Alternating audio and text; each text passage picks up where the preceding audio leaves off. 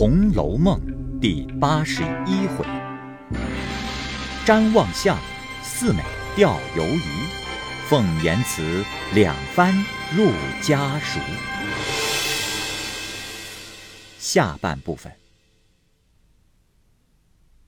贾母道：“哦，好的时候还记得吗？”凤姐道：“呃，好的时候，啊。”好像空中有人说了几句话似的，却记不得说什么来着。贾母道：“嗯，这么看起来，竟是他了。他前两个病重的光景和才说的一样。这老东西竟这样坏心，宝玉枉认他做了干妈。倒是这个和尚道人，阿弥陀佛，才是救宝玉性命的。”只是没有报答他。凤姐道：“哎，怎么老太太想起我们的病来呢？”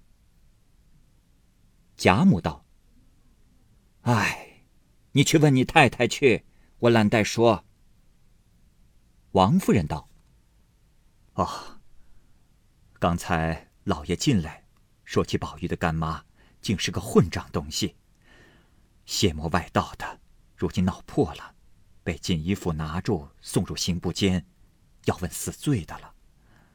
啊，前几天被人告发的。呃，那个人叫做什么？潘三宝，有一所房子卖玉鞋堆过当铺里，这房子加了几倍价钱，潘三宝还要加，当铺里哪里还肯？潘三宝便买主了这老东西。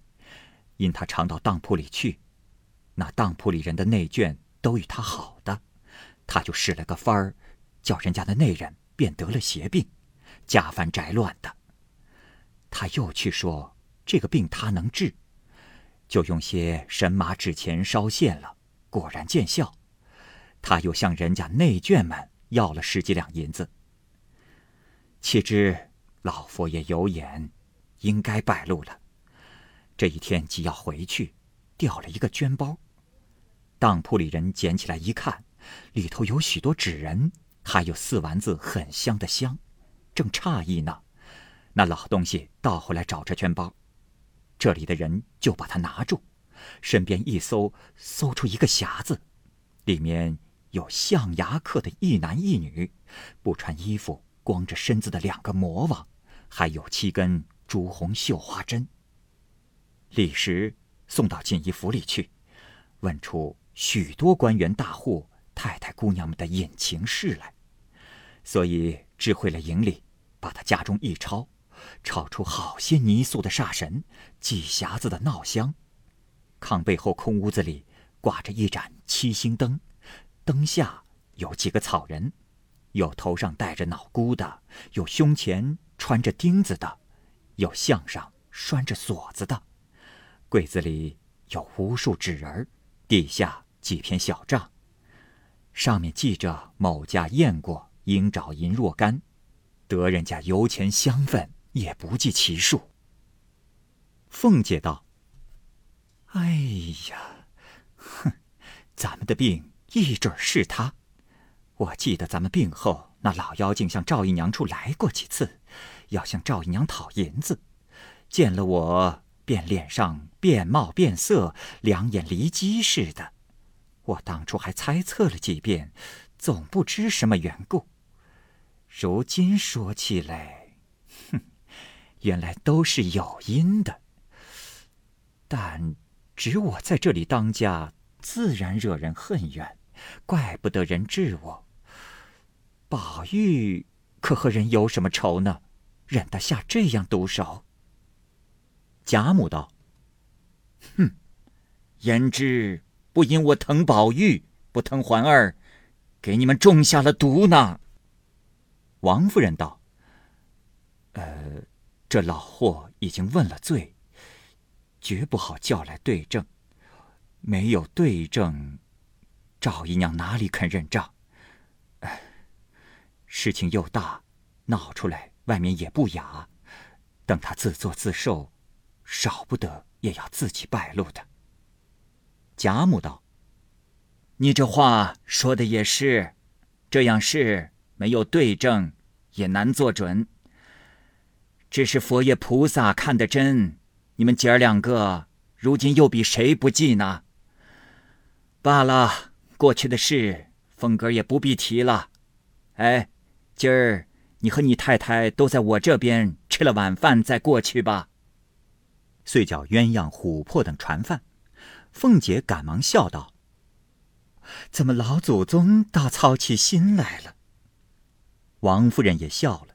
只见外头几个媳妇伺候，凤姐忙告诉小丫头子传饭：“啊，我和太太都跟着老太太吃。”正说着，只见玉串走来，对王夫人道：“老爷要找一件什么东西，请太太伺候了老太太的饭完了，自己去找一找。”贾母道：“你去吧。”保不住你老爷有要紧的事。王夫人答应着，便留下凤姐伺候，自己退了出来。回至房中，和贾政说了些闲话，把东西找了出来。贾政便问道：“哎，英儿已经回去了，他的孙家怎么样？”王夫人道：“哎，英丫头一肚子眼泪，说孙姑爷。”凶横的了不得，因把迎春的话述了一遍。贾政叹道：“我原知道不是对头，无奈大老爷已说定了，叫我也没法儿。不过英丫头受些委屈罢了。”王夫人道：“嗯，这还是新媳妇，只指望他以后好了好。”说着，嗤的一笑。贾政道：“笑什么？”王夫人道：“啊，我笑宝玉，今儿早起特特的到这屋里来，说的都是些孩子话。”贾政道：“哦，他说什么？”王夫人把宝玉的言语笑述了一遍，贾政也忍不住笑，因又说道：“啊，你提宝玉。”我正想起一件事来。这小孩子天天放在园里，也不是事。生女儿不得计，还是别人家的人；生儿若不计事，关系非浅呀。呃，前日倒有人和我提起一位先生来，学问人品都是极好的，也是南边人。但我想，南边先生性情最是和平，咱们城里的孩子。个个梯天弄井，鬼聪明倒是有的，可以搪塞就搪塞过去了。胆子又大，先生再要不肯给没脸，一日哄歌似的，没得白耽误了。所以老辈子不肯请外头的先生，只在本家则出有年纪、再有点学问的，请来掌家塾。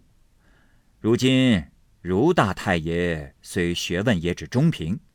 但还弹压得住这些小孩子们，也不至于蛮憨了事。我想宝玉闲着总不好，不如仍旧叫他家书中读书去罢了。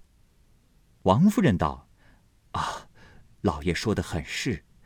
自从老爷外任去了，他又长病，竟耽搁了好几年。呃，如今且在家学里温习温习，也是好的。”贾政点头，又说些闲话不提。且说，宝玉次日起来梳洗已毕，早有小厮们传话进来，说：“老爷叫二爷说话。”宝玉忙整理了衣服，来至贾政书房中，请了安站着。贾政道：“你进来做些什么功课？虽有几篇字，也算不得什么。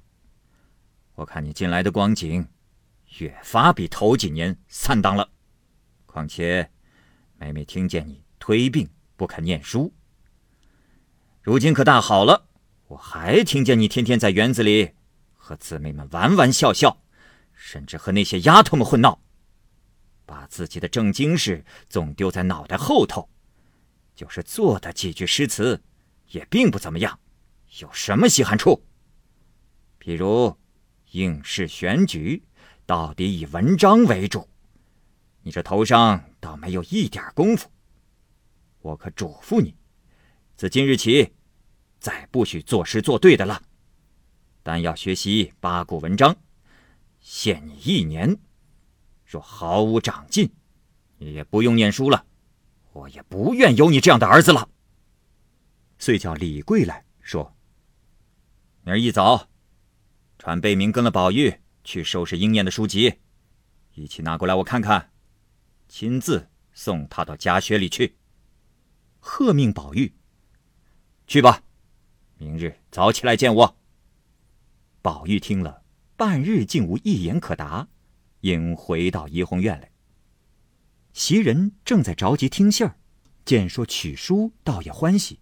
独是宝玉要人即刻送信与贾母，欲叫阻拦。贾母得信，便命人叫宝玉过来，告诉他说：“哎呀，只管放心先去，别叫你老子生气。有什么为难你，有我呢。”宝玉没法儿，只得回来嘱咐了丫鬟们。哎明日早早叫我，老爷要等着送我到家学里去呢。袭人等答应了，同麝月两个倒替着醒了一夜。次日一早，袭人便叫醒宝玉，梳洗了，换了衣服，打发小丫头子传了贝名在二门上伺候，拿着书籍等物。袭人又催促了两遍，宝玉只得出来过贾政书房中来，先打听老爷过来没有。书房中，小厮答应：“方才一位清客相公请老爷回话，里边说梳洗呢，命清客相公出去候着去了。”宝玉听了，心里稍稍安顿，连忙到贾政这边来。恰好贾政着人来叫，宝玉便跟着进去。贾政不免又嘱咐了几句话，带了宝玉上了车，贝明拿着书籍一直到家塾中来。早有人先抢一步回黛如说：“老爷来了。”黛如站起身来，贾政早已走入，向黛如请了安。黛如拉着手问好，又问：“哦，老太太近日安吗？”宝玉过来也请了安。贾政站着请黛如坐了，然后坐下。贾政道：“啊，我今日自己送他来，因要求托一番。”这孩子年纪也不小了，到底要学个成人的举业，才是终身立身成名之事。如今他在家中只是和些孩子们混闹，虽懂得几句诗词，也是胡诌乱道的。就是好了，也不过是风云月露，与一生的正事毫无关涉。戴如道：“哈哈哈哈。”我看他的面貌也还体面，灵性也还去的，呃，为什么不念书？只是心也贪玩儿。诗词一道不是学不得的，只要发达了以后再学还不迟呢。贾政道：“原是如此，母亲只求叫他读书、讲书、做文章。”倘或不听教训，还求太爷认真的管教管教他，才不至有名无实的白耽误了他的一世。说毕，站起来又做了一个揖，然后说了些闲话，才辞了出去。黛如送至门首，说：“老太太前，替我问好请安吧。”贾政答应着，自己上车去了。黛如回身进来，看见宝玉在西南角靠窗户摆着一张梨花小桌，右边堆下两套旧书，薄薄的一本文章，叫贝明将纸墨笔砚都搁在抽屉里藏着。黛如道：“宝玉，我听见你前儿有病，如今可大好了。”宝玉站起身来道：“啊大好了。”黛如道。如今论起来，你可也该用功了。你父亲望你成人恳切的很，你且把从前念过的书打头理一遍，每日早起理书，饭后写字，晌午讲书，念几遍文章就是了。宝玉答应了个是。回身坐下时，不免四面一看，见昔时金融被不见了几个，又添了几个小学生，都是些粗俗异常的。忽想起秦钟来，如今没有一个做的伴儿说句知心话的，心上凄然不乐，却不敢作声，只是闷着看书。黛如告诉宝玉道：“今日头一天，早些放你家去吧。明日要讲书了，但你又不是很愚夯的，明日我倒要你先讲一两章书我听，试试你近来的功课何如，我才晓得你到怎么个份儿上头。”说的宝玉心中乱跳。欲知明日听解何如，且听。下回分解。好，各位听友，由于时间的关系，我们这期节目就先播到这儿。欲知后文详情，欢迎您关注蚂蚁晒尔，并订阅我播讲的《红楼梦》。另外，还有更多精彩的系列故事也在其中，欢迎您关注收听。如果您有什么样的意见或者建议，可以通过下方的留言方式及私信的方式告诉我，我会在第一时间回复您。我是蚂蚁，我们下期节目再见。